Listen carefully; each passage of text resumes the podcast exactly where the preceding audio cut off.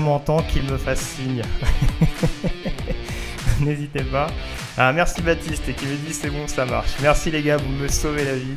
Euh, voilà, non, franchement, c'est.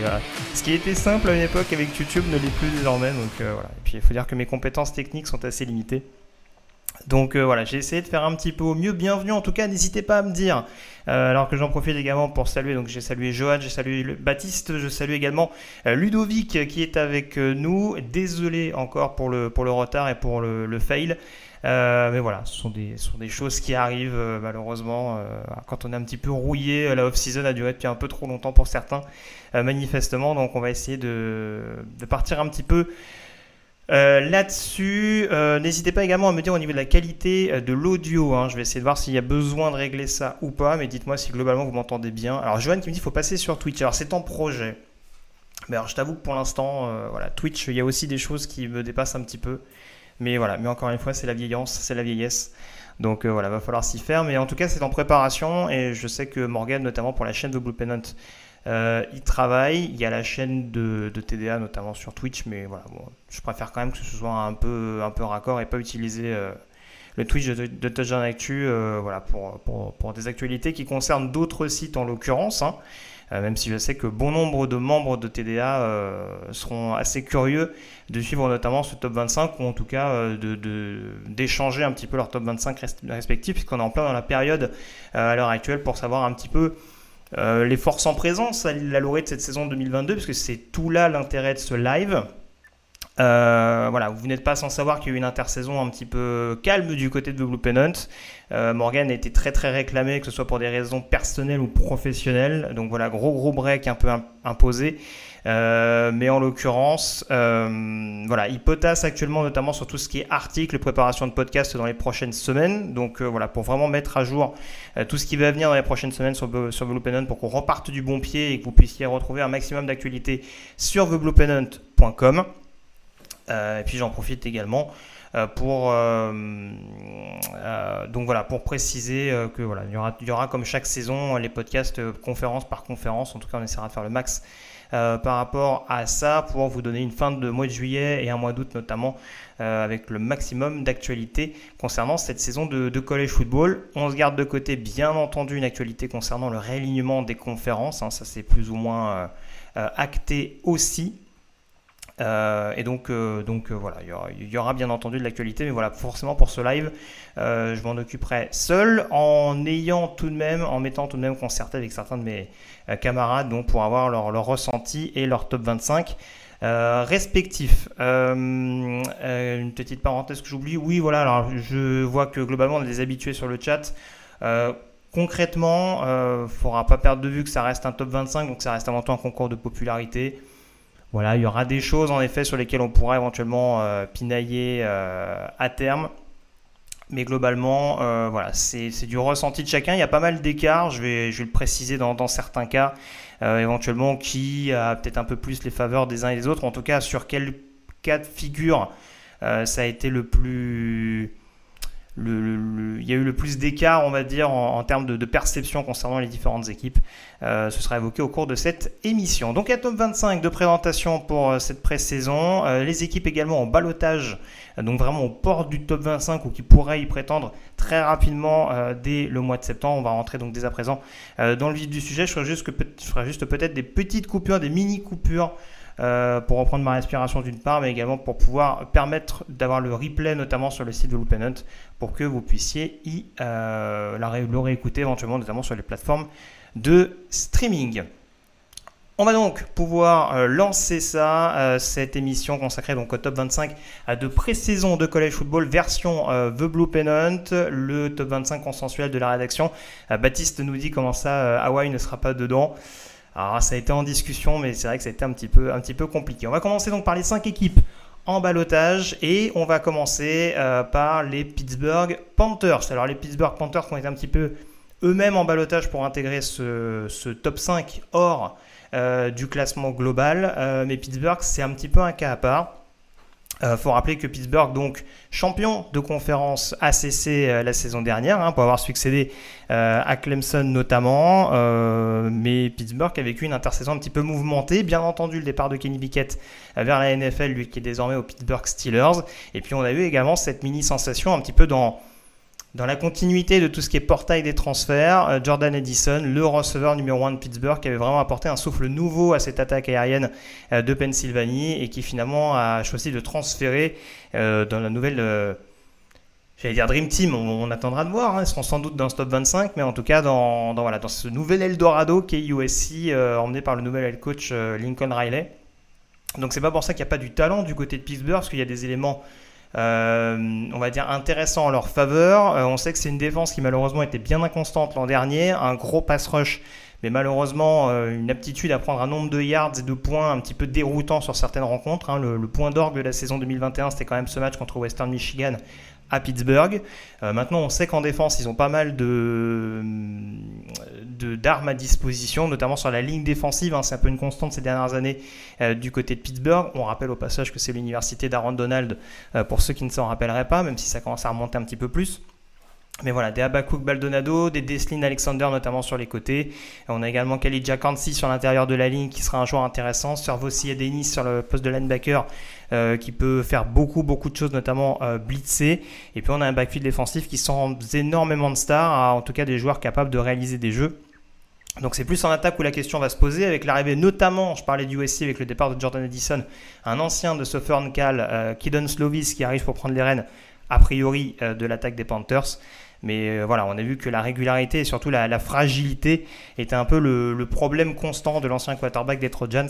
Donc ça va être un élément à prendre en compte pour éventuellement réussir à développer notamment ce jeu aérien du côté de, de Pitt, puisqu'a priori du côté du jeu au sol, il y a quand même certaines garanties, notamment l'émergence d'Israël euh, Abanikanda, je vais essayer de ne pas me planter sur le nom, euh, et puis également une ligne offensive assez, euh, assez homogène et expérimentée globalement. Donc voilà, des armes qui pourraient permettre quand même à Pittsburgh, malgré ce turnover un petit peu néfaste en attaque, de reprendre du poil de la bête et pourquoi pas d'avoir voix au chapitre dans une ACC coastal qui n'est pas non plus complètement injouable aux côtés de, certaines équipes, notamment en transition. Deuxième équipe en balotage chez les Iowa Hawkeyes. Alors, euh, je parlais de pass rush intéressant du côté de Pittsburgh, du côté d'Iowa. Défensivement, on était appliqué également, mais plus au niveau du backfield, notamment avec beaucoup d'interceptions. Euh, ça tombe bien, il y a notamment le retour du cornerback Riley Moss, mais il y a aussi beaucoup euh, de défenseurs de retour globalement dans cette équipe. Il y a une mini période de transition. Mais voilà, on a vu qu'il y a eu des joueurs au niveau du backfield défensif qui vont avoir voix au chapitre cette année et qui vont être intéressants à suivre. Je pense au cornerback Jarmari Harris qui va notamment prendre la suite de, Matt Hankins. Et puis quelques joueurs établis. On sait que Jack Campbell, notamment le linebacker, était très très attendu en NFL en avril dernier. Finalement, il a choisi de revenir et sa, polyvalence pardon, va être très très précieuse euh, au sein de cette défense euh, d'Iowa. Et puis bien entendu, les principales problématiques, un petit peu comme Pittsburgh, c'est en attaque. Sur le principe, les quarterbacks restent. Le problème, c'est qu'on a un Spencer Petras euh, qui est censé être titulaire mais qui n'a pas toujours rassuré l'an dernier, euh, qui en plus a vu Alex Padilla, son backup supposé, rassurer beaucoup plus.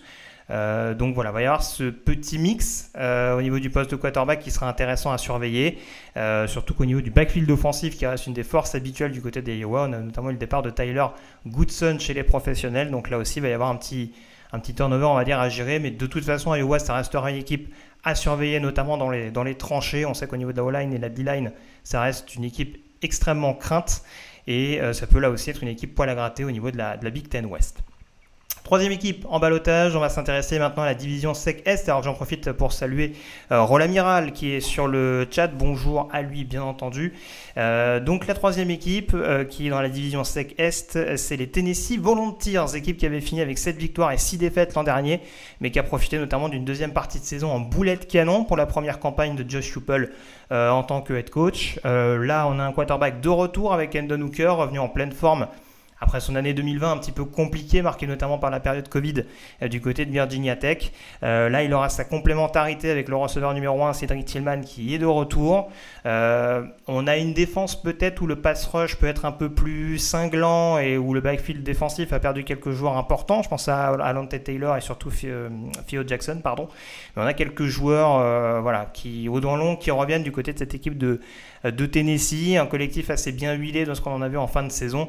Et encore une fois, ça peut être, euh, ça peut être une équipe extrêmement euh, intéressante à suivre. J'en profite pour saluer Jean-Michel qui est sur le, sur le chat, notre camarade euh, pressé. Mais donc voilà, Tennessee aux portes du top 25, mais qui a été considéré par certains au sein de la, de la rédaction dans, dans, dans, ce classement final. Donc, donc voilà, j'avoue à titre personnel, j'étais moyennement chaud du côté de Tennessee. Je pense qu'il y a, c'est encore un petit peu il y a encore quelques zones d'ombre, mais très franchement, je comprends la logique de mettre Tennessee euh, potentiellement aux portes du top 25 euh, dans une SEC S qui, encore une fois, peut-être derrière Georgia, voire d'autres, euh, va, être extrêmement, va être extrêmement disputée. deuxième équipe de la SEC Est dans ce balotage, c'est les Kentucky Wildcats, alors je parlais de quarterback intéressant avec Endon Hooker, c'est bien entendu le cas de Will Levis, l'ancien quarterback euh, de Penn State, euh, qui sera une des grosses curiosités de cette saison 2022, lui qui est attendu euh, comme un prospect potentiellement à suivre au, premier tour de la prochaine draft. on a vu que notamment dans le système de, Liam Cohen, de Liam Cohen pardon, le coordinateur offensif désormais aux Rams, ça avait extrêmement bien fité. On va garder à peu près la même identité de jeu avec un style très aérien et l'arrivée de, Rich Scangarello comme coordinateur, lui qui était notamment, qui gérait notamment l'attaque de, Denver, il me semble, euh, il y a quelques années de, cela.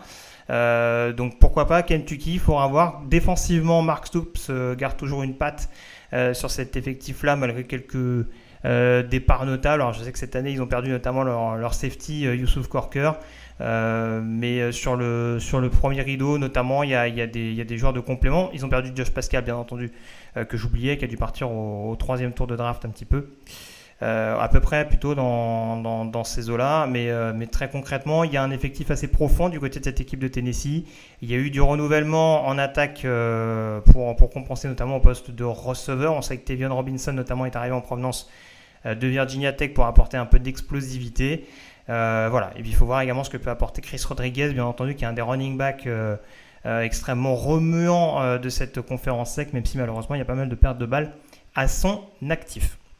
Et puis dernière équipe dans ce balotage, alors ça pourra en faire parler certains. C'était compliqué quand même de les mettre dedans. Je crois qu'ils ont des mentions honorables, en tout cas des positions dans, le balotage quasiment unanimement.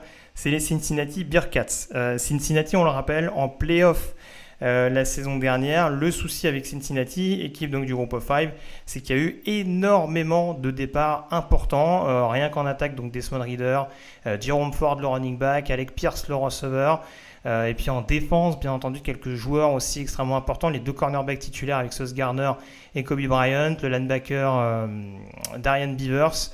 Et puis quelques joueurs également sur la ligne défensive, Mike Sanders, Curtis Brooks etc. Donc mine de rien, même si c'est compliqué de remettre en question les compétences de coaching euh, de Luke Fickle, on se rend compte que ça va pas forcément être hyper évident pour Cincinnati, surtout qu'on est quand même parti sans vouloir trop teaser euh, sur ce qui va se passer dans les prochaines semaines, on est quand même parti pour avoir une conférence AAC peut-être un peu plus relevée encore que ce qu'on avait euh, ces dernières années.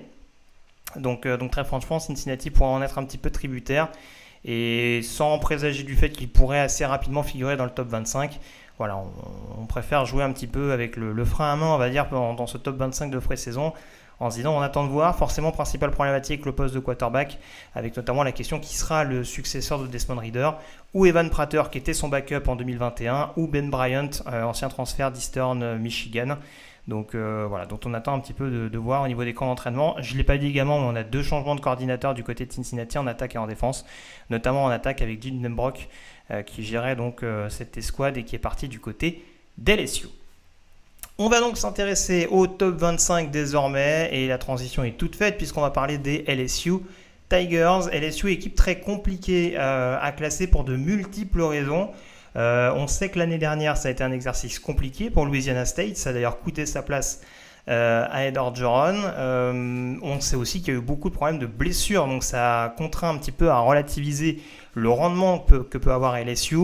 Euh, du côté de Bâton Rouge, on a réalisé une des deux signatures les plus sexy au poste de head coach de l'intersaison avec, euh, avec Lincoln Riley du côté du USC. C'est bien entendu l'arrivée surprise de Brian Kelly en provenance de Notre-Dame. Et il y a eu beaucoup, beaucoup de transferts du côté de cette équipe euh, de Louisiana State pour apporter un petit peu d'aplomb un peu plus en tout cas d'aplomb et de concurrence sur, sur certaines positions.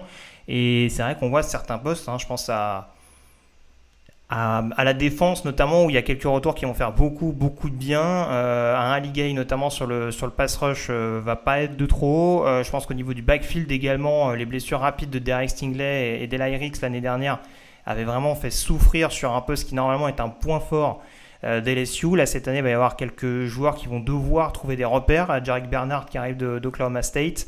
Euh, euh, j'en ai oublié un autre, Sevin Banks, pardon, qui arrive d'Ohio State. Et puis Greg Brooks également, qui est pressenti pour être le cornerback en provenance d'Arkansas.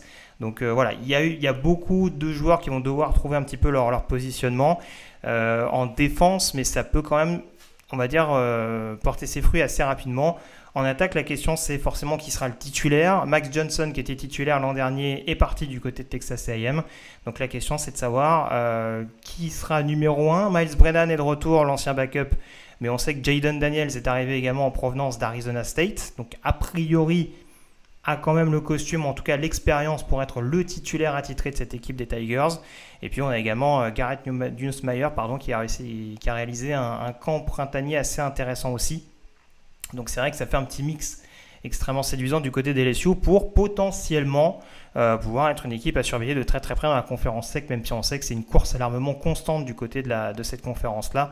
Et on aura l'occasion d'aborder quelques autres équipes. On en a déjà évoqué trois hein, euh, de la conférence sec en comptant le balotage et l'équipe numéro 25. Euh, c'est vrai que Baptiste nous dit ça recrute fort aussi LSU. Ils n'auront pas autant de blessés. Je les vois costauds. voilà. Tout, tout, dépend encore une fois du temps que ça met à à se mettre en place. Je crois qu'il reçoit Mississippi State assez rapidement dans les confrontations euh, intra-conférences. Euh, il va à Florida State pour commencer, je crois. Alors, c'est pas non plus le foudre de guerre absolu euh, ces derniers temps. Mais, mais voilà, faut, faut en tout cas se rassurer très vite du côté des LSU. Je n'ai pas parlé d'une force importante, c'est les squads de receveurs. Il faut espérer que Keishan Boutte revienne en pleine forme. Mais derrière, il y a quand même beaucoup de freshmen et de sophomores qui ont montré une belle émergence en 2021. Et ce sera un élément à prendre en considération une profondeur à non négligeable également sur la ligne offensive. Donc, euh, donc voilà. C'est des points rassurants à ce niveau-là. Sur le backfield offensif, il faudra rassurer un peu plus parce que euh, John Emery doit peut-être être un peu plus focalisé d'un point de vue académique et tout simplement comportemental. Mais euh, voilà, le poste de running back généralement reste une valeur sûre du côté de, LSU. Il faudra être sûr que cette année, ça reste le cas sous la coupe de Brian Kelly.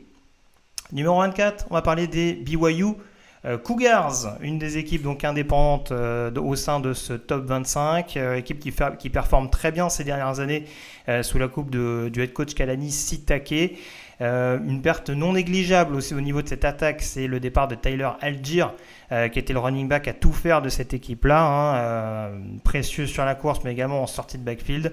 par contre, on a le retour de Jaren Hall, qui est un quarterback assez intéressant, assez mobile également, et euh, qui a pu faire pas mal de bien. On pense notamment à ce match contre Utah en, début de saison dernière. Il va y avoir comme souvent des confrontations assez haletantes pour, pour BYU dans ce calendrier 2022. Il me semble qu'il y a un passage contre Baylor notamment. Il doit y avoir du Arkansas aussi. Donc euh, voilà, un petit peu comme Notre-Dame, on se facilite pas la tâche pour Brigham Young pour vraiment avoir, pour vraiment avoir toutes les chances d'être bien considéré par le, comité. Donc, euh, donc, voilà, on attaque. Les cibles sont de retour. Une ligne offensive également où il y a quelques joueurs intéressants. Je pense à Blake Freeland notamment sur le poste de tackle. Euh, mais voilà, ça, c'est assez profond et assez expérimenté malgré tout cette ligne offensive euh, des Cougars. Et puis en, défense également, on a quelques joueurs assez, euh, assez, enfin en développement on dira, mais qui, montent en puissance petit à petit. Je pense à un Tyler Beatty sur l'intérieur de la ligne défensive, un Ben Bywater également sur le poste de linebacker. donc, donc voilà, sans, sans, énormément de stars dans cette équipe de BYU, mais ça reste une équipe avec du cœur et une équipe qui est capable de, sortir des jeux venus de nulle part. à tout moment. Ils l'ont déjà démontré ces deux dernières années, puisque voilà, faut pas l'oublier, la période Zach Wilson, c'était pas si loin, était pas si, loin, si lointaine, avec notamment cette presque finale disputée à l'époque entre Coastal Carolina. Donc, donc voilà, équipe très franchement à prendre au sérieux que cette formation de BYU. On passe à présent au numéro 23. Alors, euh, je crois que ça a été quand même un écart assez significatif. J'ai essayé de revérifier euh, sur mes notes, mais euh, le numéro 23, on va, parler des All Miss Rebels, autre équipe donc à avoir avoir été assez actif. Déjà, autre équipe de la conférence SEC, hein, c'était déjà la quatrième désormais, et puis autre équipe extrêmement active euh, au niveau des transferts, là aussi, il y a beaucoup, beaucoup de joueurs qui, ont, qui sont partis du côté d'Olmis. Hein, bien entendu, quarterback. Euh, Matt Corral euh, a fait ses bagages. On a un backfield offensif quasiment renouvelé avec Henry Parrish qui est parti du côté de Miami, Snoop Connor et Jarion Ellie qui, qui, ont rejoint également la NFL tout comme Corral. les principaux receveurs sont partis. Il y a presque que sur la ligne offensive on a des repères assez précis du côté, euh, du côté d'Olmis, avec notamment le retour des, tackles Jeremy James et Nick Broker. Mais très concrètement, voilà, c'est plus au niveau des postes de playmaker que Lane Kiffin a choisi de se tourner euh, vers euh, notamment des transferts. Jackson Dart, notamment quarterback, et Michael Trigg, tight qui arrivent tous les deux en provenance de USC. Et puis également deux coureurs que j'aime beaucoup. Zach Evans de TCU et surtout Ulysses Bentley. Enfin, je dis surtout dans, mon ordre de préférence, mais Zach Evans pourrait pourrait malgré tout être titulaire. Euh, Ulysses Bentley, donc, qui arrive des SMU et qui pourrait être un, duo, un one-two punch extrêmement redoutable euh, dans ce backfield offensif d'Oxford. Euh, un des éléments qui joue sans doute en défaveur d'Olmis, au-delà de la question des automatismes à trouver, et donc d'un début de saison forcément un petit peu délicat pour, pour les mettre forcément très très haut, c'est aussi le changement de coordinateur. on a laissé partir, enfin en tout cas, on, a vu le départ de Jeff Leby, je crois, du côté d'Oklahoma, si je ne me trompe pas. Et puis on a eu également le départ de, DJ Durkin du côté de Texas AM. Donc euh, voilà, ça aussi, ça va être des éléments à prendre en compte, surtout que la défense de Dolmis était un peu plus intéressante, notamment sur le pass rush, où ils perdent au passage Sam Williams. Donc, euh, donc voilà, là aussi, il y a eu des recrues euh, au niveau du poste de safety, notamment avec... avec notamment un Aishimian qui arrive de, d'Iowa State, qui était un titulaire très affirmé des, des Cyclones. Mais voilà, du côté d'Olmis, il y a des éléments à mettre bien entendu à leur crédit. Ça va être une équipe très très compliquée euh, à aller chercher, notamment quand il va falloir les jouer du côté d'Oxford. Mais voilà, c'est comme le dit Johan, hein, ça va être un nouveau cycle qui commence. Et pour le coup, voilà, c'est même si en effet on a été très très actif d'un point de vue recrutement, d'un point de vue transfert, même si on a mis les, tous les éléments de son côté pour pouvoir être pleinement compétitif euh, contre les grosses écuries de la conférence sec. Euh, voilà, pour l'instant, on attendra d'avoir un, avis très très précis. Jackson Dart, je ne l'ai pas dit, mais il y a eu quelques, quelques problèmes de blessures également. Ça a été une constante du côté du USC. Mais voilà, très franchement, je pense que ça peut fitter. Euh, on a vu que Matt Corral avait été pleinement développé par Linky Finn. Jackson Dart a l'air un peu plus à l'aise d'un point de vue aérien que, que pouvait être l'ancien quarterback d'Olmis. Donc très franchement, ça peut être que tout bénéf pour le, pour l'équipe du Mississippi. On passe au numéro 22 à présent, on va s'intéresser au Penn State Nittany Lions. Là aussi, je parlais de renouvellement d'effectifs. Euh, on parle beaucoup de grosses défenses d'ailleurs depuis le, début euh, de ce live. Hein. On a parlé d'Iowa euh, notamment tout à l'heure, mais dans la Big Ten, voilà, Penn State, ça rentrait très clairement dans cette catégorie-là. Il y a beaucoup de joueurs qui ont dû partir, notamment vers la NFL. Hein. Je pense à, notamment à Arnold Debicketti. Euh, on a également Jaquan Brisker, bien sûr. Euh, mais voilà, il y a une relève qui n'est pas inintéressante. Euh, des, on va dire une, relève qui est notamment intéressante sur le backfield défensif. J.A.R. Brown, notamment l'ancien joueur de junior college, qui a apporté vraiment des éléments intéressants sur le poste de safety d'un point de vue couverture, notamment des tight. Joey Porter Jr., le fils de l'ancien linebacker des Steelers, également qui est, très très attendu, même si d'un point de vue statistique, ça aurait pu être euh, beaucoup plus notable euh, en 2021. Euh, et voilà, c'est plutôt sur la ligne défensive, en tout cas, on va falloir retrouver de la relève, mais on voit que chaque année, ils sont capables de le faire. on s'inquiétait l'an dernier avec le départ de, de Chakatoni ou de ou d'Odafe et ils ont réussi en l'occurrence à trouver de la relève. Donc, donc du côté de Penn State, il y aura quand même des, des arguments à mettre à leur crédit. C'est plus en attaque, là encore, où il va y avoir des petites zones d'ombre, départ notamment de Jan Dodson, le receveur, vers la NFL.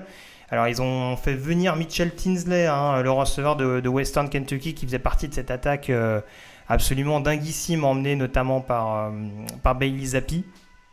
Mais du côté de Penn State, en tout cas, même s'il y a toujours ce petit point d'interrogation sur Sean Clifford qui laisse qui ne laisse pas indifférent, on va dire. Il y a, il y a souvent, euh, a, beaucoup de détracteurs et d'ailleurs je crois qu'il a été un petit peu, euh, un petit peu contesté, on dira, pendant, cette, euh, pendant ces camps d'entraînement, notamment par, par Christian Veilleux, le, le, joueur canadien de cette équipe de Penn State. va falloir voir comment ça se passe. Il y, a des, il y a des repères à trouver sur les postes de playmaker, mais je trouve qu'il y a une ligne offensive, en tout cas avec beaucoup de jeunes, à gros gros potentiel. Et là encore, une défense qui, même avec la perte du coordinateur défensif Brent Pry, euh, qui est parti euh, prendre le poste de head coach du côté de Virginia Tech, et euh, avec du coup un effectif relativement renouvelé, il y a quand même des éléments à mettre en leur faveur. On passe au numéro 21 à présent. Alors, j'étais pas très très chaud sur ce choix-là, mais j'entends la logique. On va parler des Wake Forest Demon Deacons.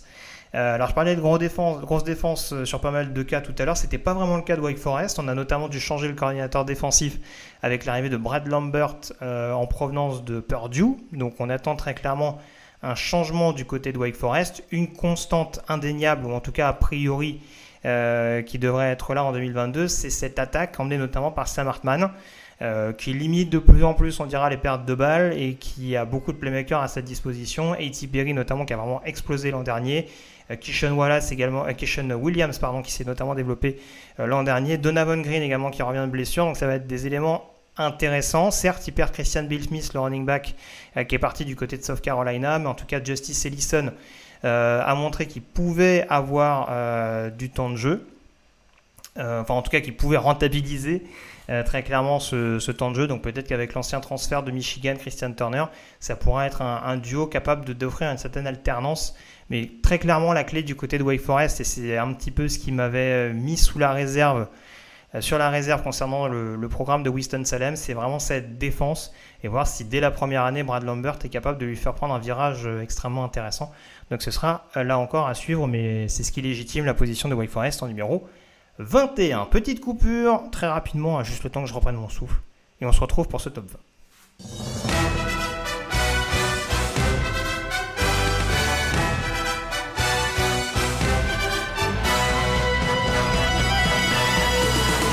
Euh, donc le numéro 20 de ce classement, que je ne me trompe pas, parce que là on va quand même arriver dans les positions extrêmement intéressantes, et euh, sur des programmes où ça joue quand même dans un mouchoir de poche globalement. On va parler des Texas Longhorns. Alors les Texas Longhorns, ça fait partie de ces programmes, euh, des rares programmes en tout cas qui figurent dans ce top 25 en sortant d'une saison négative l'an dernier. après, bois un coup, Johan. Oui, j'ai oublié l'eau. Alors ça pour le coup. Ça, pour le coup, c'est une erreur, mais je ne veux pas sortir, c'est pas grave. Je me sacrifierai pour vous. Euh, donc le numéro 20, les Texas Longhorns. Donc euh, on a quand même envoyé du glamour euh, pendant cette intersaison avec notamment l'arrivée de Quinn Ewers, l'ancien quarterback d'Ohio State, hein, star local notamment à l'université. ou au lycée, pardon, mais qui, qui, après une année du côté de Columbus et la concurrence de CJ Stroud, a finalement décidé de rejoindre euh, Texas et d'épauler du coup Bijan Robinson, le running back superstar euh, de ce programme d'Austin. Il y a aussi beaucoup euh, de playmakers qui ont été recrutés au poste de receveur. On avait vu la montée en puissance de Xavier Worthy l'an dernier en tant que receveur numéro 1. Et ben on n'a pas hésité à, investir sur ce poste, si j'ose dire, via le portail des transferts. Isaiah Neyer notamment qui arrive de Wyoming. On a A.J. Hall qui arrive d'Alabama, le Tiden Jalil Billingsley euh, qui arrivé également euh, du Crimson Tide, donc euh, pour éventuellement devenir le Tiden attitré de Queen Ewers. Alors je parle de Queen Ewers, mais on sait qu'il y avait également Hudson Card qui était un quarterback extrêmement bien considéré du, côté, du côté de Texas. Après, il faudra voir si sur le papier il arrive à tenir. Certains diront qu'il y a peut-être Arch Manning qui arrive bientôt, hein, même si ce n'est pas officiellement signé à l'heure où on se parle. Voilà, du côté de Texas, la principale problématique, ça va être, comme beaucoup d'autres, la défense. Euh, alors, Pete Katkowski, euh, le coordinateur défensif, n'a pas forcément pu faire des miracles avec cette escouade. Impossibilité, notamment avec un nouveau système défensif, de générer une pression suffisante. Euh, un Demarvion Overshawn, notamment le linebacker un petit peu polyvalent de cette équipe de Texas, qui a très clairement déçu sur une année où on, en attendait beaucoup. Et, on se retrouve voilà, avec une défense où ce sera un peu moins sexy sur le papier qu'en attaque, mais où on espère vraiment que les joueurs, en tout cas, arriveront à trouver leur, positionnement, ou en tout cas le secteur qui leur permettra d'être performants à, 100% et de refaire de Texas une place forte, hein, que chaque année désormais on annonce Texas is back dès qu'il commence à y avoir trois victoires de suite du côté de Texas, mais malheureusement c'est d'une inconstance assez chronique. Donc il va falloir vite se remettre d'aplomb du côté de Texas. Le fait qu'il soit numéro 20, euh, voilà, ça montre là encore qu'il y a du matériel pour travailler, mais que la route malgré tout est longue, même dans une conférence Big 12 vous... qui paraît pas aussi monstrueuse euh, que ça aurait pu être le cas notamment ces dernières années, notamment à l'époque des, des Oklahoma de Lincoln Riley. On passe au numéro 19 à présent, les Wisconsin Badgers. Alors on parlait de formation, il y a des petits points d'interrogation sur les postes de quarterback. Euh, Wisconsin, ça rentre dans ce cas de figure-là, parce qu'en l'occurrence, ils devraient avoir leur quarterback titulaire pour 2022, à savoir Graham Mertz. Euh, le problème avec Graham Mertz, c'est clairement la précision et l'efficacité. 10 touchdowns et 11 interceptions en 2021. Donc euh, très clairement, il y a beaucoup mieux pour se mettre en jambe. Et on a vu en plus que sur des périodes où au niveau du backfield offensif, c'était plus compliqué, parce qu'on a eu pas mal de joueurs qui sont un petit peu qui ont eu leur saison écourtée l'an dernier du côté de, Madison. On a vu que si le quarterback avait un peu de mal à suivre euh, pour assurer la transition, euh, ça pouvait occasionner des petites périodes de, moins bien du côté des Badgers. Là, en l'occurrence, on a malgré tout le running back titulaire cette saison sur le papier avec Braylon Allen. Chase Meluzzi également, l'ancienne Clemson, qui devrait revenir à 100% pour assurer une certaine alternance. Euh, j'allais dire, on a moins de playmakers dans le domaine aérien. On a rarement eu d'énormes playmakers, mais en tout cas, le départ de Jake Ferguson sur le poste de end euh, pose problème. Euh, après, voilà, sur les lignes, globalement, il y a une profondeur et une expérience qui, qui devrait quand même être assez, être non négligeable en tout cas euh, dès le début de la saison, donc euh, ça légitime potentiellement leur position dans le top 25. Je parle de la ligne offensive et défensive parce qu'on a quelques retours extrêmement intéressants avec notamment Keanu Benton sur le, poste de Nostacle, euh, Isaiah Mullens également sur le poste de defensive end. Il y a beaucoup de joueurs qui reviennent. Je n'oublie pas bien entendu leur pass rusher en chef. Alors je ne l'oublie pas, mais bien entendu. C'est son nom que j'ai oublié, j'en suis désolé si certains peuvent m'aider, mais je vais essayer de le retrouver vite fait. mais bien entendu, leur leur, linebacker, c'est ça, superstar. Alors, tac, tac, gros, gros trou de mémoire. La journée a apparemment été trop longue. Euh, du côté de euh, Wisconsin, alors que je retrouve ça tout de suite. Mais voilà, les principaux points d'interrogation du côté de Wisconsin, très clairement, c'est le, le backfield défensif. Euh, c'est là où ils ont le plus de, le plus de départ, avec John Tortio, leur safety, qui est, qui est, le principal joueur, on va dire, d'expérience à revenir. Euh, mais très franchement, euh, ça restera une équipe cohérente euh, contre laquelle il ne sera pas forcément bon d'aller jouer et qui, sera capable en tout cas d'aller chercher des, rencontres couperées. notamment contre d'autres places fortes de la Big Ten West, contre Iowa, Minnesota et Purdue. Merci à Jean-Michel Nickerbig, bien entendu.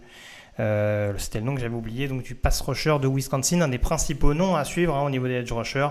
Euh, prospect pour la draft 2023. Euh, donc Wisconsin classé numéro 19. Euh, on va passer désormais au numéro 18, que je ne me trompe pas également sur l'identité. Il s'agit des Houston Cougars. Alors, Houston, belle surprise de la saison 2021. on avait vu que ça avait pris beaucoup, beaucoup de temps. La mise en marche de, de l'ère d'Anna Holgorsen. Euh, très clairement, en tout cas en 2022, euh, il y a beaucoup d'éléments qui ont mieux tourné euh, pour, la, pour le programme du Texas, avec notamment l'attaque aérienne hein, qui est extrêmement décisive, avec le duo notamment Clayton Tune et Nathaniel Dell. Et puis en défense également, on a, le, on a un pass rush qui a été absolument délirant avec Logan Hall notamment en fer de lance, parti vers la NFL, mais on voit qu'il y a quand même pas mal de, de relève. Je pense à un, Atlias Bell notamment euh, sur la ligne défensive euh, qui n'a pas forcément pu démontrer tout son talent l'an dernier, mais qui devrait avoir un peu plus de responsabilité en 2022. Euh, un Latrell Bankston également qui arrive d'Iowa State. Donc il y a pas mal de joueurs qui, sont capables de prendre la relève. Là aussi, comme pour Wisconsin, il faut voir qui prend la suite du côté du backfield défensif, avec notamment le départ des, cornerbacks Jones et, Williams. Mais voilà, pour Houston, on a globalement un groupe de qualité et c'est un peu sous-entendu, et là aussi on aura l'occasion d'en reparler. Mais vous avez vu que Cincinnati a été cité avant. Houston fera bien entendu partie des principales équipes, non seulement de la conférence AAC, mais pourquoi pas des, membres du groupe of five susceptibles de s'inviter, pourquoi pas, à un bowl majeur en fin de saison.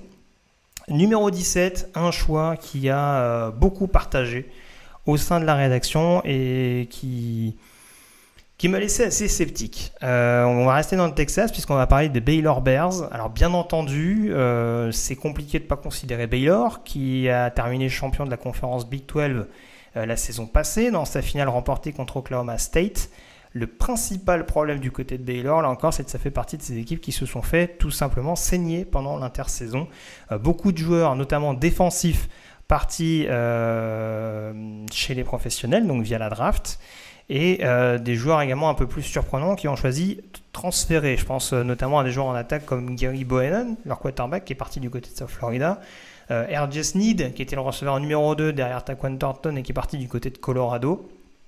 Donc malgré tout, même si on sait que défensivement, Dave Aranda, le head coach, ça reste son domaine de prédilection et qu'il y, avait pas mal de turnover, de polyvalence, de profondeur qui pouvaient permettre en tout cas euh, de donner du temps de jeu et d'impliquer pas mal de joueurs, on voit qu'en attaque c'est un peu moins le cas.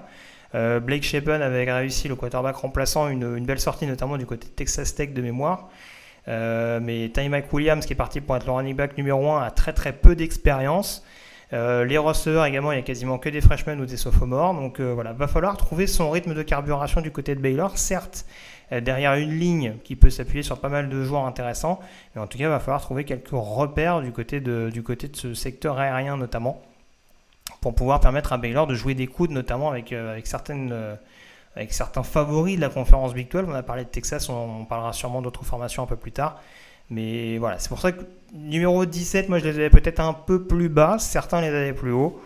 On a donc fait un consensus, mais euh, voilà, c'est sûr que ça peut paraître un petit peu haut, euh, mais ça reste forcément une équipe qu'il va, falloir, euh, surveiller de très très près en 2022, ne serait-ce que pour savoir concrètement s'il y a confirmation par rapport à ce titre de conférence. On passe au numéro 16 à présent et on reste dans la conférence Big 12 pour parler des Oklahoma State Cowboys, l'équipe vaincue dans par Baylor en finale euh, de conférence, euh, dont la principale perte a peut-être été au niveau du poste de coach, euh, puisque Jim Knowles, hein, notamment le coordinateur défensif qui avait fait des, qui avait fait des miracles, en exagérant un petit peu, mais en tout cas qui avait vraiment mis en place une défense très agressive en 2021, a fait ses valises pour, pour rejoindre Ohio State. Euh, ça rejoint également le départ d'autres certains cadres. Hein. J'ai parlé de Jarek Bernard tout à l'heure, le cornerback qui est parti du côté des LSU. On a également l'autre corner, Christian Holmes. On a également le linebacker, Malcolm Rodriguez, euh, qui était presque l'âme de cette défense euh, de Stillwater. après, on sait qu'ils ont une ligne défensive absolument monstrueuse et très très profonde, symbolisée notamment par, par le John Colin Oliver, qui est monté en puissance tout au long de la campagne. Et en attaque, euh, il y a une escouade de receveurs très profonde pour pouvoir apporter des solutions à un Spencer Sanders qui reste toujours aussi frustrant sur certaines séquences, mais qui en tout cas euh, apparaît comme le choix principal de Mike Gundy. Et euh, qui sur certaines séquences a quand même permis à Oklahoma State de bonifier le bon travail défensif des Cowboys. Donc voilà, ça va être une équipe là aussi à surveiller, très revancharde donc par rapport à ce que j'évoquais, à savoir cette défaite un petit peu crève-cœur contre Baylor, hein, parce que faut quand même rappeler que c'est une défaite euh, qui intervient sur une position goal line et un bon stop défensif du programme de Waco. Mais euh, voilà, du côté d'Oklahoma State, en tout cas, on a les armes, on a les clés pour pouvoir éventuellement euh, se réinviter en finale de conférence et pourquoi pas voilà, se décrocher cette fois-ci le Graal et ce titre de conférence Big 12. Le numéro 15, à présent, on va parler des Miami Hurricanes, direction la CC. je parlais des signatures glamour de head coach avec Lincoln Riley et Brian Kelly, sans vouloir faire offense à Mario Cristobal, qui reste malgré tout euh, un gros poisson signé par le programme de Miami. Le retour de Mario Cristobal, ancien assistant de Nick Saban, euh, du côté euh, de Coral Gables, où il a évolué notamment comme, comme joueur et comme lineman offensif, lui qui a fait les beaux jours d'Oregon avec notamment des superbes classes de recrutement ces dernières années. Du côté de Miami, euh, il y a beaucoup de voyants quand même malgré tout au vert. Euh, offensivement, en tout cas, on attendra de voir la confirmation euh, de Tyler Van Dyke qui a réalisé une deuxième partie de saison en, boulet de canon. pas mal de receveurs éventuellement, même s'il y a eu ce départ de Charleston Rambo qui va être à, compenser. On sait que Frank Latson arrive en provenance de Clemson. On a également les deux Smiths Kishon et Brashard qui sont attendus pour avoir des rôles plus importants. Jacob George également qui avait été une recrue notable ces dernières années et Xavier Restrepo euh, le joueur un petit peu slot receiver, on va dire, assez remuant de cette équipe de, de Miami. J'oublie pas Will Mallory au poste de Tyden. Et puis on a cette ligne offensive du côté de Miami, dont on parle pas forcément beaucoup, mais avec deux valeurs sûres au poste de tackle. Euh, en, l'occurrence Zion Nelson à gauche et euh, DJ Scaife à droite. On a Jalen Rivers également, le jeune garde, qui est promis à un bel avenir. Et on a cette défense, alors avec une escouade de linebacker peut-être un petit peu en dilettante, euh, un backfield défensif dont on attend beaucoup, notamment la confirmation de, James Williams au poste de safety. Euh, et celle de Tyreek, euh, Stevenson, pardon, l'ancien defensive back de Georgia, qui n'avait pas forcément été toujours rassurant l'an dernier pour sa première année du côté de la Floride. et forcément, alors, on voyait avec Manidias qu'il y avait une ligne défensive qui était capable d'être dissuasive. Euh, on a fait venir notamment Michel Agoudé, le transfert de, UCLA. On a fait venir euh, Hakim Mesidor, un des top linemen défensifs de West Virginia. On a l'émergence espérée de Leonard Taylor, ancienne recrue 5 étoiles. Donc euh, voilà, toutes les cartes sont en main pour permettre à Mario Cristobal et à cette défense de montrer du, mieux. je ne l'ai pas dit au niveau de l'attaque, mais on a également l'arrivée de, de l'ancien coordinateur offensif d'Alabama ancien coach d'Alabama, mais ancien coordinateur offensif de Michigan l'an dernier, hein, donc qui avait contribué notamment à la présence des Wolverines en playoff. Donc euh, voilà, du côté de Miami, on ne sait pas si ça va suffire pour éventuellement euh, rafler la CC, mais en tout cas, ils seront des gros favoris dans la CC Coastal, et c'était compliqué de ne pas les considérer pour les mettre en position euh, au sein de ce top 15. Le, la position 14, justement, on va parler d'un programme que connaît plutôt pas mal Mario Cristobal, puisqu'on va parler des Oregon Tugs. Alors que je vois euh, un petit peu. Alors, Baptiste qui nous disait la ligne offensive, je pense que tu parlais de celle State. Ça peut être compliqué. C'est vrai qu'il y a eu quand même quelques turnovers, notamment sur l'intérieur. Mais voilà, je ne l'ai pas dit, en plus, il perd, Jalen Warren également, qui, est en fin d'éligibilité. Mais, euh, mais on voit qu'il y a quand même des joueurs qui sont capables de, de se développer. Je pense que c'est Dominique Richardson, a priori, qui devrait avoir le, plus grand nombre de snaps en, 2021, en 2022 du côté d'Oklahoma State.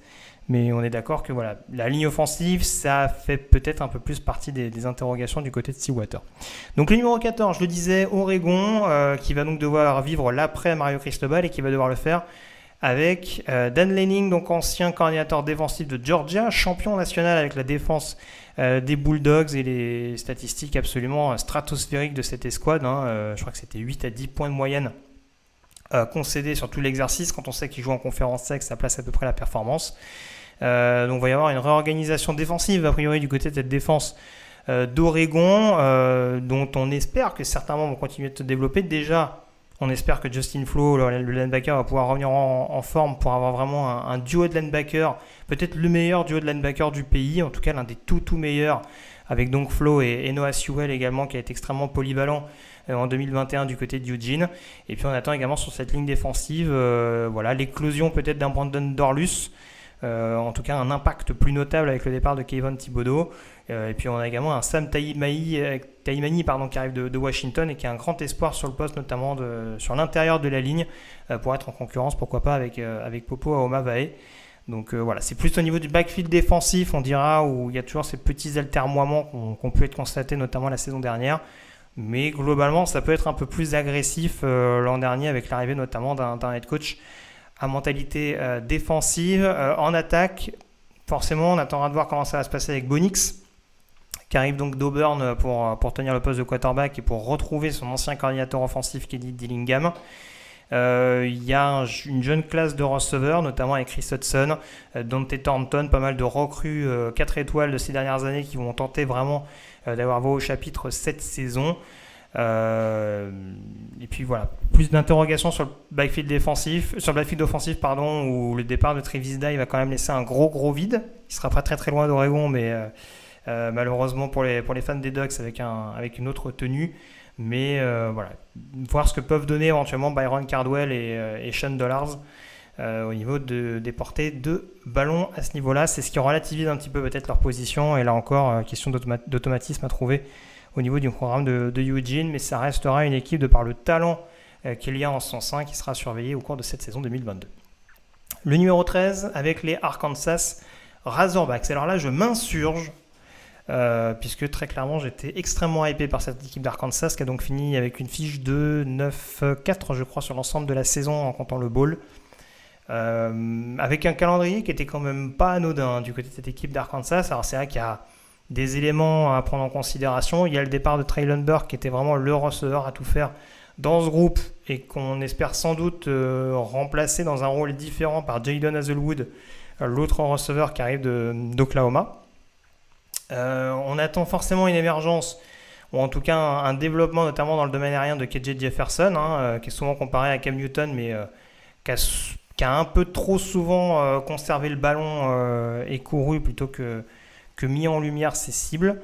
Euh, il y a un backfield offensif en tout cas qui va être euh, assez, euh, assez nocif pour les adversaires du côté de, cette formation des Razorbacks.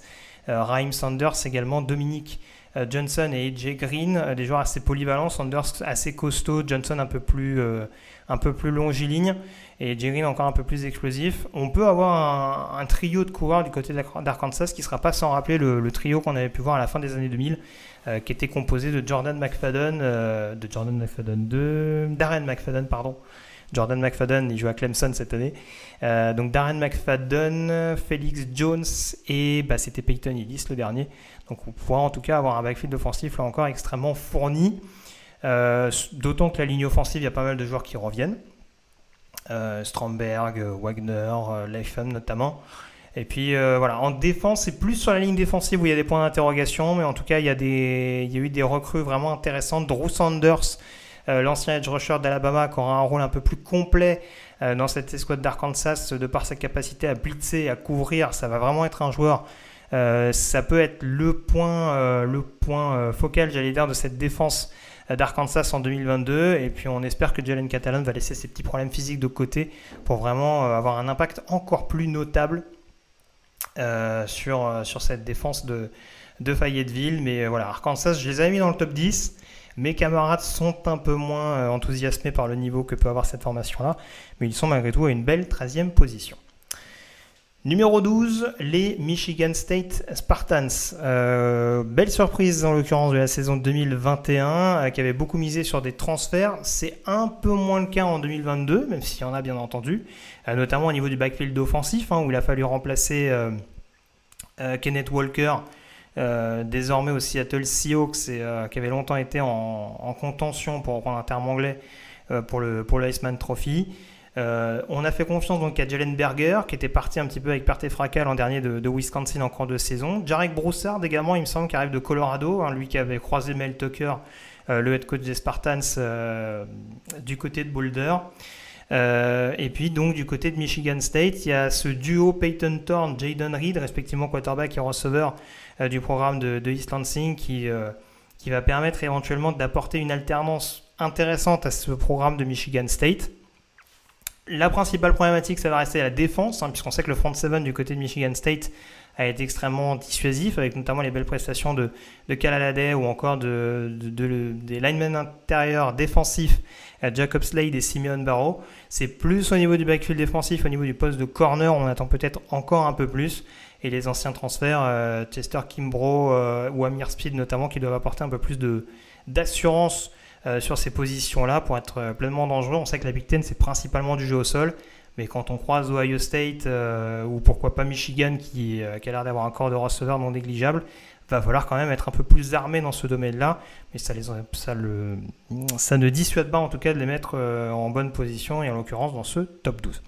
On termine avec la 11e position euh, pour parler des Oklahoma Sooners. Alors Oklahoma, ce qu'il faut savoir, c'est qu'ils ont un petit peu profité euh, des désaccords globaux concernant d'autres programmes, dans le sens où personne ne les a vraiment mis dans le top 11, mais il y a eu un, consensus net sur, la, sur le fait qu'il euh, devait être dans le top 15.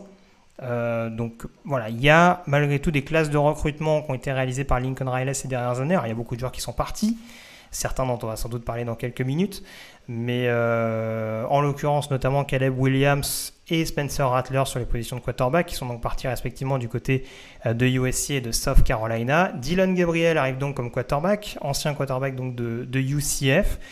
qui a eu des problèmes de blessure en 2021, donc on espère déjà que ce sera résolu pour lui, mais on a vu quand même qu'il était capable d'être hyper spectaculaire dans le domaine aérien. Et je pense que vu la tendance d'Oklahoma ces dernières années, il ne fera pas forcément tâche dans le décor, avec beaucoup de, receveurs extrêmement talentueux euh, qui, ont été, euh, qui ont été recrutés. On attend également un Marvin Mims d'ailleurs sur le poste de receveur, euh, un Marvin Mims extrêmement revanchard après une, saison 2021 un petit peu plus en dedans.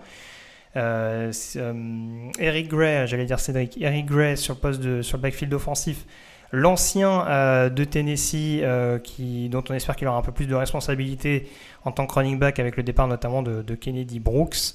Et puis voilà, sur le back, en, défense, euh, sur le backfield, il y a quand même des valeurs sûres sur le poste de cornerback. Euh, DJ Graham, Key Lawrence, euh, Woody Washington, c'est des joueurs extrêmement décisifs sur la position. on a un front seven également avec des joueurs qui ont attendu leur tour patiemment et qui peuvent éventuellement sortir du chapeau. des Jalen Redmond, des Isaiah Coe. Il y a également des transferts. Je pense à Jeffrey, Johnson également, joueur assez obscur en tout cas pas très connu, qui arrive de Tulane, mais qui sera très franchement un joueur à, surveiller de très très près. Donc euh, voilà, défensivement, euh, Brent Venables va pas devenir euh, incompétent du jour au lendemain, même en prenant la casquette de head coach. C'est plus en attaque où il va falloir trouver des repères avec Dylan Gabriel, mais il y a malgré tout un, effectif, encore une fois, où on peut s'appuyer sur les bonnes classes de recrutement passées, ce qui permet en tout cas de, de j'allais dire d'alterner de oui en tout cas de d'éviter le d'atténuer c'est le mot que je cherchais d'atténuer les, difficultés euh, euh, consenties avec les nombreux départs euh, liés donc à la fin de, de l'ère Lincoln Riley du côté de Norman. On fait un tout petit break de quelques secondes et on termine avec le top 10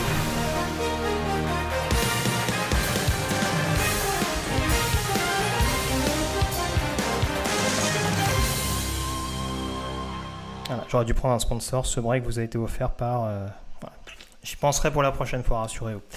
Euh, on en vient donc au, top 10 avec quelques surprises. Hein. Euh, je ne sais pas si sur le chat il y a quelques pronostics du coup sur, sur qui compose désormais ce top 10. Il y a des équipes forcément habituées dont on parlera peut-être un peu plus au niveau des 5 premiers. en tout cas, au niveau des positions 6 à 10, il y a, des, il y a en tout cas des, des, programmes qui ont inspiré confiance, ou en tout cas qui ont, pas, mal, euh, pas mal divisé, et euh, qui pourront peut-être vous étonner. voilà, c'est ça, le numéro 8 va vous étonner. Je, mettrai ça en titre putaclic sur, sur cette émission. Le numéro 10, en tout cas, là pour le coup, ça a divisé. c'est les USC Trojans. On est forcément obligé euh, de venir à cette euh, situation concernant Surfon California, euh, qui a donc réalisé le principal coup en récupérant le head coach d'Oklahoma, je le dis depuis le début de ce live, et surtout en réalisant une razzia par rapport à d'autres programmes dans le biais du portail des transferts. Ça a clairement été l'équipe la plus active dans ce domaine-là. C'est le turnover le plus notable. Et je parlais tout à l'heure de Texas. USC fait partie de ces équipes qui avaient un bilan négatif l'an dernier euh, et qui est pourtant considéré dans le top 25 et donc là en l'occurrence dans le top 10, c'est bien entendu quasi exclusivement de par les playmakers qu'ils sont censés euh, avoir signés euh, au cours de cette intersaison. les principales sont en attaque. On a donc Caleb Williams, dont on a vu un petit échantillon du côté d'Oklahoma, pas toujours rassurant certes, mais pour un joueur qui n'était que freshman, en tout cas, ça avait montré, ça avait laissé augurer de bonnes choses. Donc il va renouveler sa collaboration avec Riley du côté du USC, ce qui ne sera pas forcément une mauvaise chose pour les Californiens. Il va aussi renouer sa collaboration avec Mario Williams, euh, ancien receveur 4 ou 5 étoiles euh, d'Oklahoma et qui arrive également euh, du côté du USC. Et puis on en parlait également tout à l'heure, il y a un duo de choc qui se prépare en poste de receveur du côté du USC, puisque outre Mario Williams, on a donc Jordan Addison, receveur superstar de Pittsburgh et gros candidat au premier tour de la prochaine draft, euh, qui a rejoint euh, Southern California. Donc ça va, nous, donner vraiment un duo extrêmement intéressant, avec en plus au poste de running back Austin Jones de Stanford et Travis Dye, euh, running back d'Oregon. Hein, j'en parlais, qui avait un impact non négligeable, puisque c'est plus de 1200 yards à la course, je n'ai plus les stats exactes, et en plus une capacité à dépanner en sortie de backfield. Donc, euh, donc quelques, quelques joueurs également qui restent euh, sur la ligne offensive. Euh, mais très franchement, il y a beaucoup de, de bling bling, on va dire. Hein. On, va employer les mots très clairement. Je parlais de concours de popularité en début de, en début de live. USC, on peut rentrer dans ce cas de figure. Il y a... Tout ne rassure pas, notamment d'un point de vue automatisme. On attendra de voir si les camps d'entraînement ont suffi, hein, parce que Jordan Addison, Jordan Addison pardon, en l'occurrence, il est quand même arrivé extrêmement tard euh, du côté de Los Angeles, donc forcément ça va être quelque chose à prendre en considération. Mais, euh, mais non, non, USC, il y a quand même du talent. Je vois que Baptiste est assez, étonné. Euh, voilà, le changement, il est indéniable du côté du USC. C'est difficile de ne pas le prendre en considération. il y a un peu moins de modifications en, défense, même si forcément il y a des joueurs, il y a des joueurs qui arrivent, notamment sur le backfield défensif. Je pense à, à la trail Matt Cutching sur le poste de cornerback. Shane Lee également, l'ancien linebacker d'Alabama, qui arrive en renfort. Mais euh, voilà, on attendra de voir également quelques, quelques joueurs en développement, notamment sur le premier rideau. Corey Coleman, l'ancienne recrue 5 étoiles, euh, Nick Figueroa, Tuli, euh, Tuli Tuipolatu. c'est forcément des joueurs qui, qui, peuvent également émerger dans, dans ce melting pot, on va dire, de, de, joueurs, de joueurs transférés. Et, et, ça fait en tout cas du USC une, une place une place forte à suivre dans la conférence Pac-12. Un favori, je ne sais pas, parce qu'on parlera peut-être d'une autre équipe de la conférence, mais USC euh, en tout cas top 10. Euh, voilà, je disais que ça avait divisé. Moi en tout cas, je les ai mis dans mon top 10. C'est pas le cas de tout le monde. Très clairement, ils étaient peut-être plus aux alentours du top 15.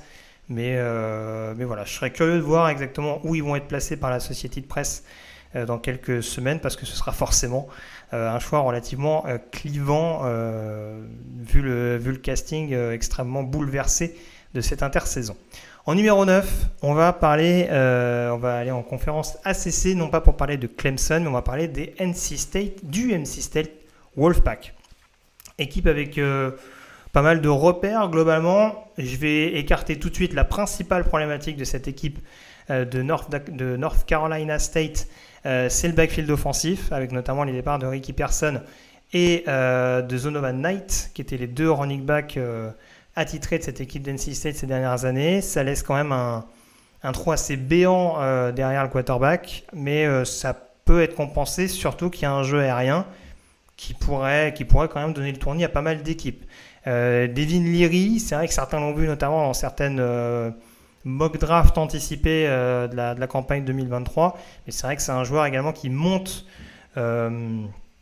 qui monte en, compétence, j'allais dire, en tout cas, voilà, qui monte en régime au fur et à mesure du temps, qui a eu une saison 2020 euh, hachée par les blessures. On a vu l'année dernière que c'était beaucoup mieux, je crois que c'est 35 touchdowns et 5 interceptions au total euh, pour le joueur du Wolfpack, qui, a perdu certes sa cible prioritaire, Emeka Emezier, mais qui a beaucoup d'autres joueurs derrière capables de prendre la relève, en l'occurrence euh, Tyler Thomas et, Devin Carter. une ligne offensive où il y a quand même de la relève derrière Aikem Ekwonu, euh, qui, a été, drafté en sixième choix lors de la dernière draft par, les Carolina Panthers.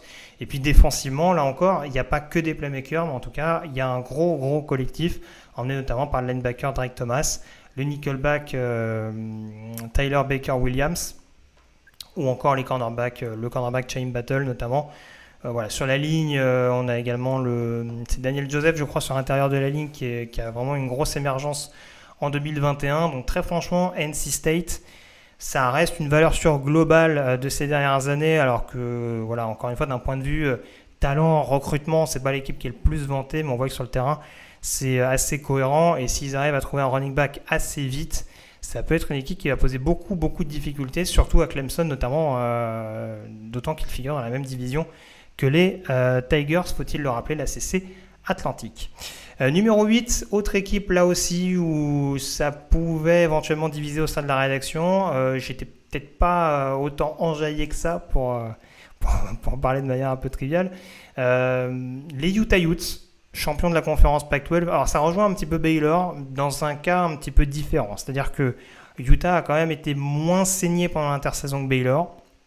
Il y a pas mal de joueurs intéressants qui reviennent notamment au niveau de l'attaque. Cameron Rising, notamment, euh, qui a réalisé une, belle fin de saison, en tout cas, qui, dès qu'on lui a confié les rênes euh, du poste de titulaire, été extrêmement précieux, que ce soit à la passe ou à la course. il pourra toujours compter sur Tevion Thomas, qui a été une vraie machine à touchdown en 2021 sur le poste de running back, et globalement sur une ligne offensive où il y a pas mal de joueurs qui reviennent dans le sillage notamment de, de Braden Daniels, le tackle gauche. En défense, on peut difficilement occulter les pertes non négligeables, notamment sur les postes de linebacker et de safety. On sait qu'ils ont fait venir notamment sur le poste de linebacker l'ancien de Florida, Mohamed Diabaté, qui était quand même un titulaire assez attitré, qui n'aura peut-être pas le même volume de jeu que Devin Lloyd, euh, premier tour de draft en avril dernier, mais en tout cas qui pourrait, euh, qui pourrait être extrêmement polyvalent dans cette optique-là. Va falloir avoir également sur la ligne défensive comment on va être capable de compenser les départs de Tafwa et de, euh, et de notamment sur l'intérieur de la ligne. Mais globalement, c'est sûr qu'il y, a des joueurs intéressants. Clark Phillips, notamment, qui est un des, cornerbacks les plus considérés, un des prospects en tout cas les plus suivis sur le poste de corner. Cole Bishop, également le safety, qui a montré des bonnes choses pour sa saison freshman. Euh, ça va être une équipe pénible à jouer. C'est un peu dans le même registre qu'Iowa, par exemple, dans la conférence Big Ten. Ce ne sera pas toujours sexy à voir jouer, mais ça va être une équipe constamment chiante et qui va être capable de poser des problèmes sur les lignes.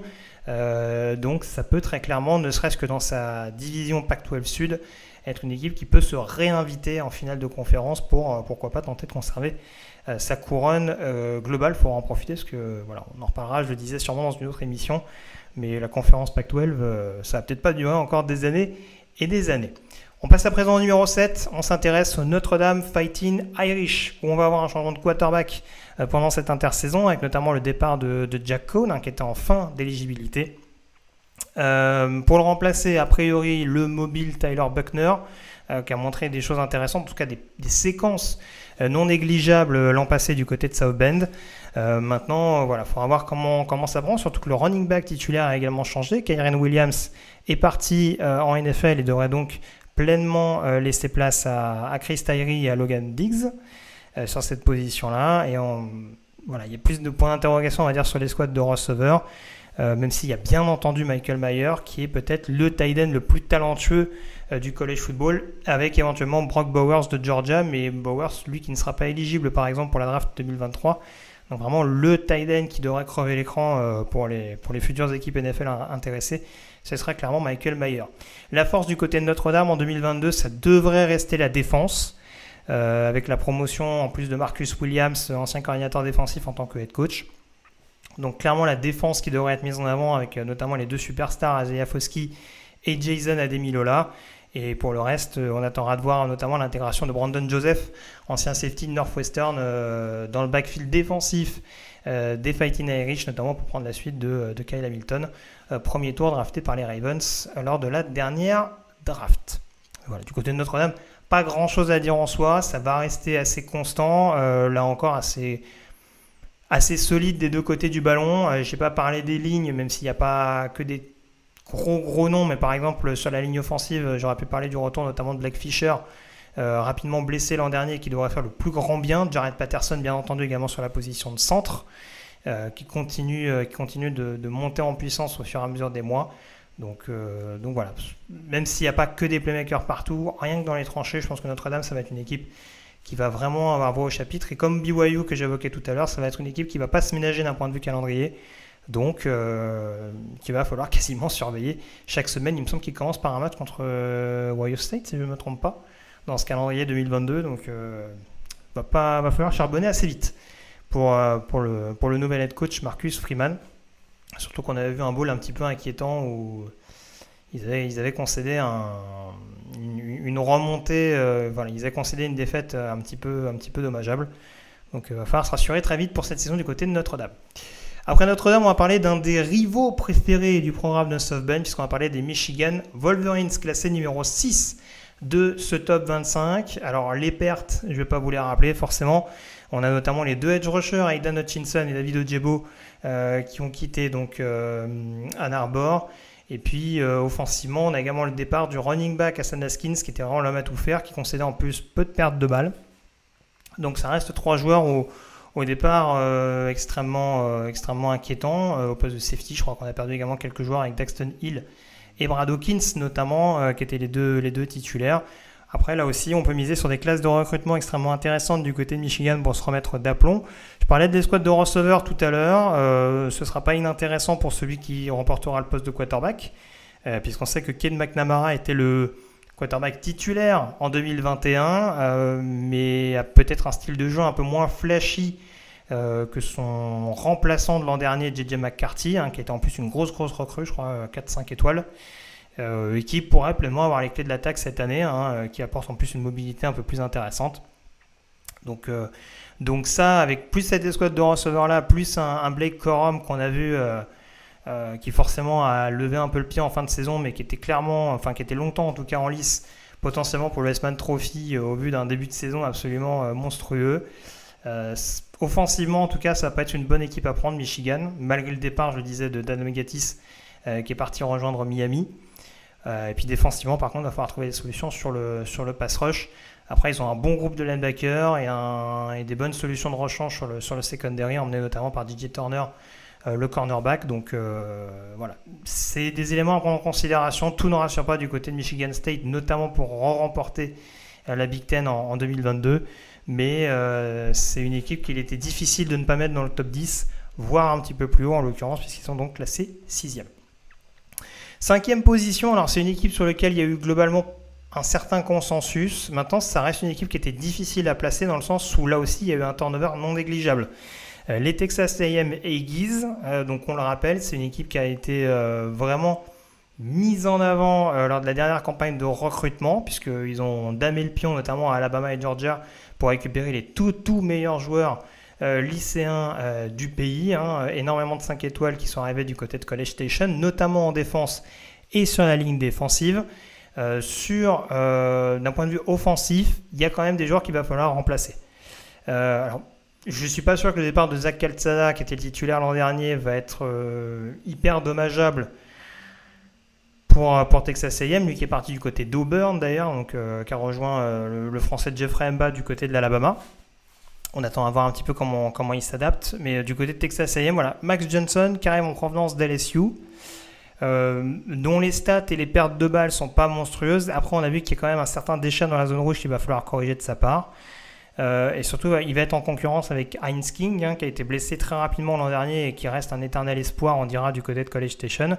Donc déjà, la principale problématique pour classer Texas A&M, c'est de savoir concrètement ce que peut apporter le jeu aérien. Surtout qu'au poste de receveur, tout ne rassure pas. Il y a, il y a le, très, il y polyvalent Ignace Smith qui est là, bien entendu, mais voilà, derrière, on a vu que Dimon Demas, par exemple, ancienne, ancienne recrue 4 étoiles, a quitté le campus. Euh, je crois qu'il y a Caleb Chapman également qui est, qui est parti entre temps. Donc il y a vraiment des joueurs qui sont. qui, dans le domaine aérien, j'ai pas parlé de Jayon Weidermeyer, mais qui avait, qui avait un rendement un peu moins important sur le poste de tight mais en tout cas, ça fait une cible euh, notable en moins. Et là, il va vraiment falloir cravacher, notamment sur le jeu au sol. Alors, ils ont perdu Isaiah Spiller, mais Devon Aitchen, notamment le running back euh, numéro 2 l'an dernier, peut vraiment être la soupape de sécurité à cette position-là. Et puis, il y a une ligne offensive où il y a eu une transition l'an dernier, mais où on devrait avoir des joueurs assez solides cette saison. Je pense notamment au tackle Robin Favory ou encore au garde Layden Robinson. Donc, globalement, ça peut avoir du, un certain retard à l'allumage du côté de Texas A&M. En tout cas, ça peut, comme l'année dernière, ne pas être très très glamour en début de saison et monter en puissance au fur et à mesure. Mais là encore, c'est plus la défense qui aura peut-être euh, son mot à dire. Euh, Michael Cole, le coordinateur défensif, est parti euh, pour prendre la tête de, Duke. Je l'ai dit tout à l'heure, il a été remplacé par DJ Durkin, ancien coordinateur défensif de Ole Miss. Il y a des joueurs avec beaucoup de talent, un McKinley Jackson notamment sur, la, ligne défensive, un Demani Richardson sur le poste de safety également derrière. Je ne vais pas dire que c'est une classe biberon, mais en tout cas, il y a beaucoup, beaucoup de joueurs qui ont encore peu de repères, on va dire, d'un point de vue snap, euh, notamment donc sur la D-line et euh, sur certaines positions du backfield. Donc c'est là-dessus qu'il va falloir recruter. Après, on parle, comme je le disais, quasiment que de joueurs 4 ou 5 étoiles. Euh, donc voilà, on se doute.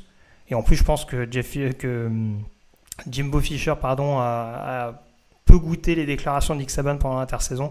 Donc je pense qu'il va vouloir que son effectif soit gonflé à bloc pour vraiment prendre cette saison 2022 euh, du bon bout et, euh, être un adversaire euh, très important et très imposant du côté de la division SEC West.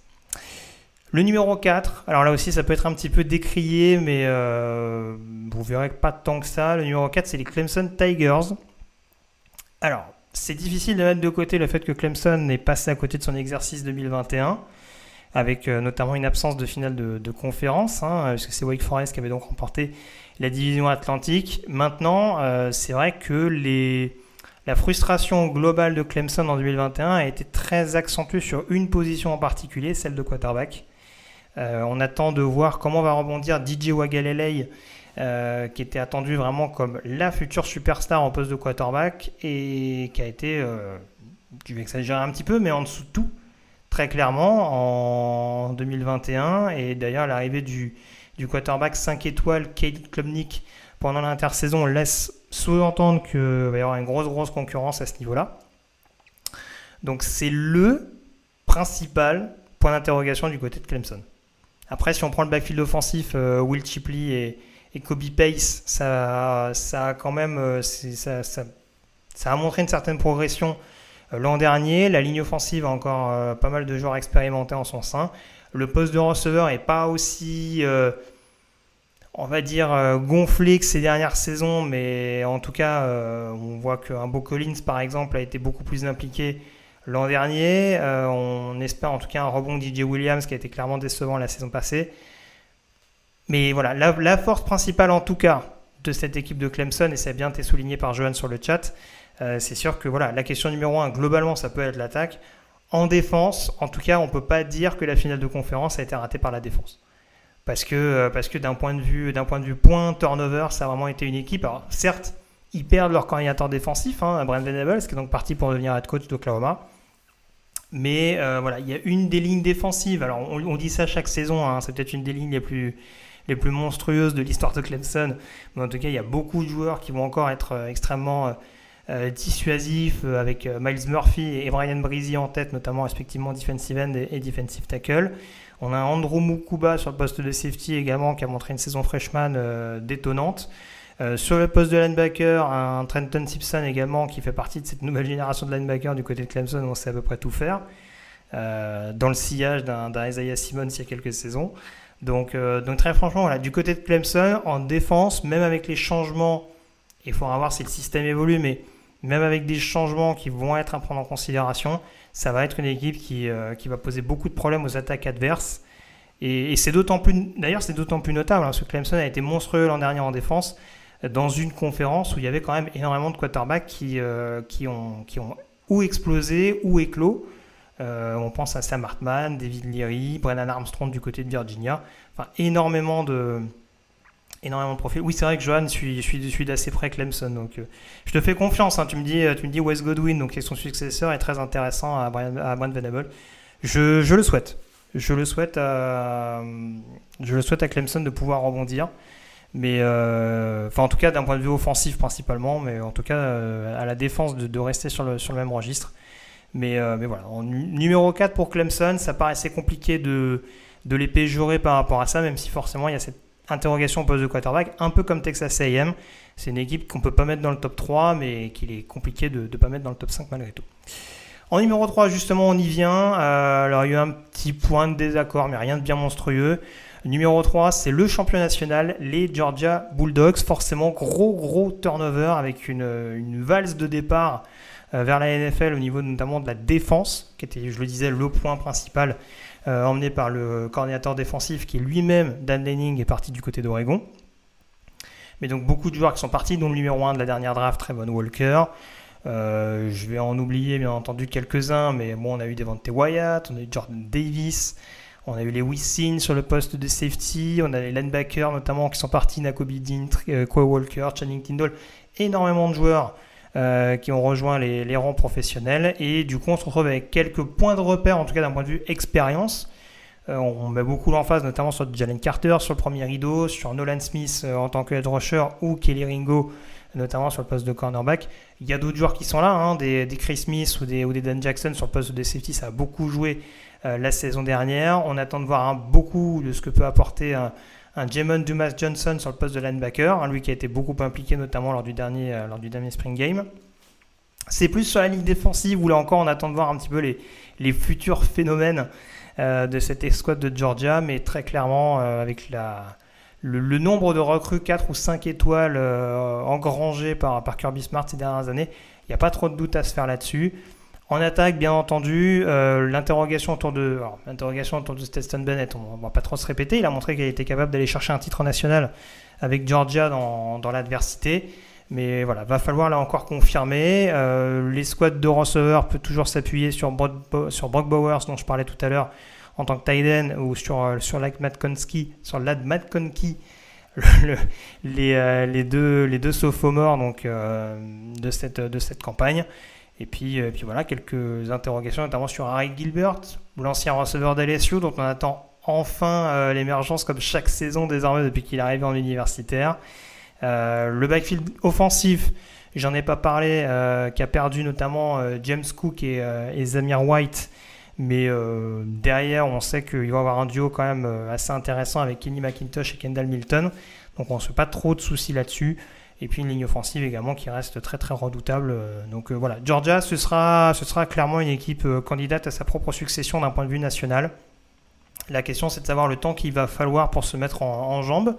Ils auront le, terrible privilège de retrouver Oregon d'entrée avec donc les retrouvailles entre Dan Lenning et, et Kirby Smart c'est pas injouable en soi, euh, surtout que Bonix euh, voilà, fait, ses, classes, on va dire, euh, au niveau de cette attaque d'Oregon. Mais voilà, ça, va, ça peut, comme ça l'a été l'an dernier dès l'ouverture face à Clemson, donner le ton potentiellement de la saison de Georgia, savoir concrètement à quoi on doit s'attendre au cours de l'exercice 2022.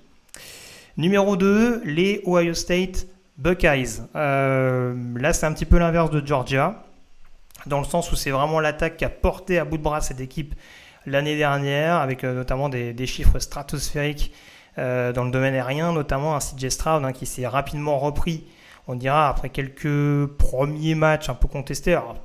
ça me paraissait un petit peu boursouflé, mais en tout cas quelques premiers matchs où, où il pouvait être euh, un peu houspillé. on a vu très clairement que derrière sa connexion, que ce soit avec Chris Olave ou Garrett Wilson, qui en l'occurrence sont tous les deux partis vers la NFL, et également Jackson Smith et Jigba, qui devrait être le receveur numéro 1 en 2022, ont clairement été détonnantes. Des matchs où, par exemple, Smith et Jigba euh, catchaient au moins 15 ou 16 ballons rien que sur un match. Donc, euh, donc il y a d'autres joueurs derrière qui peuvent, euh, qui peuvent prendre la relève. un Emeka Ekbuka, un Julian Fleming. J'en oublie d'autres, le fils de Marvis Harrison, Marvin Harrison Jr. et puis également backfield offensif. voilà, il y a Mayan Williams qui revient, mais il y a aussi et surtout Trevelyan Anderson euh, qui était un running back à, tout faire, un, J.K. Dobbins 2.0 en presque plus fort. Donc, euh, donc très franchement, cette attaque-là, avec en plus une ligne offensive euh, qui compte de nombreux retours non négligeables, hein, des, Paris Johnson, des Luke Weipler, enfin là encore j'en oublie, des One Jones également sur le poste de tackle. Voilà, offensivement, Ohio State, c'est peut-être l'une des plus belles, si ce n'est la plus belle escouade qui sera à surveiller en 2022. Donc c'était forcément une équipe qu'il fallait mettre euh, en avant ce programme toujours emmené par euh, Ryan Day. Euh, en défense, l'arrivée donc de Jim Knowles, hein, que j'évoquais tout à l'heure en provenance d'Oklahoma State, va falloir peut-être renforcer notamment ce pass rush. ou un Zach Harrison par exemple doit être un peu plus imposant. Un Jack Sawyer également est peut-être attendu, l'ancien recrue 5 étoiles, est attendu peut-être avec un peu plus d'impact encore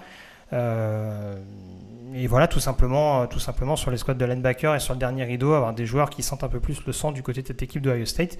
Parce que c'est vrai que, comme le disait Johan, on a eu un beau match par exemple contre Utah, mais c'était un match qui a avant tout été gagné grâce à l'attaque.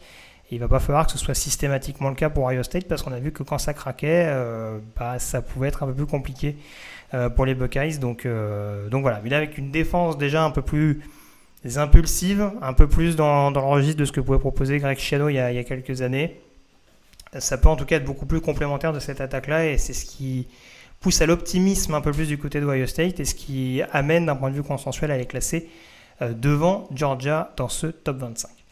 Le numéro 1, vous vous en doutez, je ne vais pas être très original en soi, le Alabama Crimson Tide, euh, qui malgré sa défaite en finale nationale revient avec le plein d'ambition, beaucoup de joueurs aguerris qui reviennent, hein, euh, Byron Young pas du tout, Byron Young revient en défense du côté d'Alabama, mais ce n'est pas de lui dont j'allais parler. Bryce Young, donc de retour, le Iceman Trophy en titre pour euh, emmener cette équipe d'Alabama euh, de nouveau vers les sommets. Euh, il y a eu du changement au niveau du poste de receveur avec quelques transferts, notamment j'en parlais certains du côté de Texas. Mais voilà, on a misé sur pas mal de recrues 5 étoiles ces dernières années. Un Jackory Brooks, un Jojo Early peuvent avoir un peu plus de responsabilité cette année. Un Jermaine Burton également qui arrive en provenance de, Georgia et qui peut être une, une recrue extrêmement décisive du côté d'Alabama. Je crois qu'on a également un Tyler Harrell euh, qui arrive de, Louisville et qui sera, qui sera un joueur assez explosif à, surveiller. Au poste de running back, on perd Brian Robinson, mais on récupère Jamir Gibbs qui reste un profil euh, assez, euh, assez atypique dans le côté costaud et explosif. Et puis, et puis voilà, et puis défensivement, Alabama garde toujours dans son roster peut-être le joueur, le joueur le plus important, le plus décisif du college football en 2022, à savoir Will Anderson, qui a été absolument partout la, saison dernière en termes de plaquage pour perte, de sac. Ça, a vraiment été le moteur de cette, défense d'Alabama. Il peut encore prendre une place supplémentaire euh, dans, ce groupe-là avec d'autres joueurs qui vont, tenter euh, d'émerger, notamment dans le backfield défensif, hein, des joueurs qui continuent de faire leur classe, des Brian Branch, des, euh, des Malakai Moore, des euh, McKinstry, enfin voilà, beaucoup, beaucoup de, joueurs aux dents longues sur les derniers rideaux pour, pour vraiment bonifier notamment ce travail de, de la D-line, des Will Anderson, des Dallas Turner également, autre jeune recrue, enfin autre jeune joueur qui s'est révélé notamment en, en tant que freshman l'an dernier. Donc euh, voilà, Alabama, tous les voyants globalement sont au vert. Euh, on a eu du changement sur le poste de tackle, euh, également avec les deux tackles titulaires qui sont partis. Mais là aussi, on avait clairement anticipé le coup avec des recrues 5 étoiles arrivées assez rapidement. Donc voilà, il y a peu de motifs d'inquiétude à l'heure actuelle du côté d'Alabama. Donc euh, voilà, c'est clairement ce qui, ce, qui fait, euh, ce qui fait que c'était difficile de les. S'il n'y avait pas eu autant de changements du côté de Georgia, peut-être que Georgia aurait eu l'ascendant, mais euh, là c'était compliqué. voilà, Johan leur précise, mais rien qu'avec le coach, bah, c'est compliqué de ne pas les mettre en tant, que, en tant que numéro 1 dans ce top 25 de pré-saison. Bon voilà, du coup, on a fait le tour sur ce top 25. J'espère ne pas avoir été trop trop ennuyeux, ou en tout cas voilà, trop, trop long sur certaines séquences. Euh, merci en tout cas à ceux qui étaient euh, présents en live et je vais donc faire le nécessaire pour, euh, pour pouvoir transmettre ce replay à Morgan pour qu'il pour qu'il soit disponible notamment sur les plateformes de streaming. On se retrouve, je le disais, dans les tout prochains jours, notamment pour aborder les podcasts et les articles écrits sur thebluepennant.com. L'actualité concernant la saison 2022 de College Football ne fait que commencer. Merci encore, très bonne soirée à tous et Cocorico, bonne fête nationale. Aussi.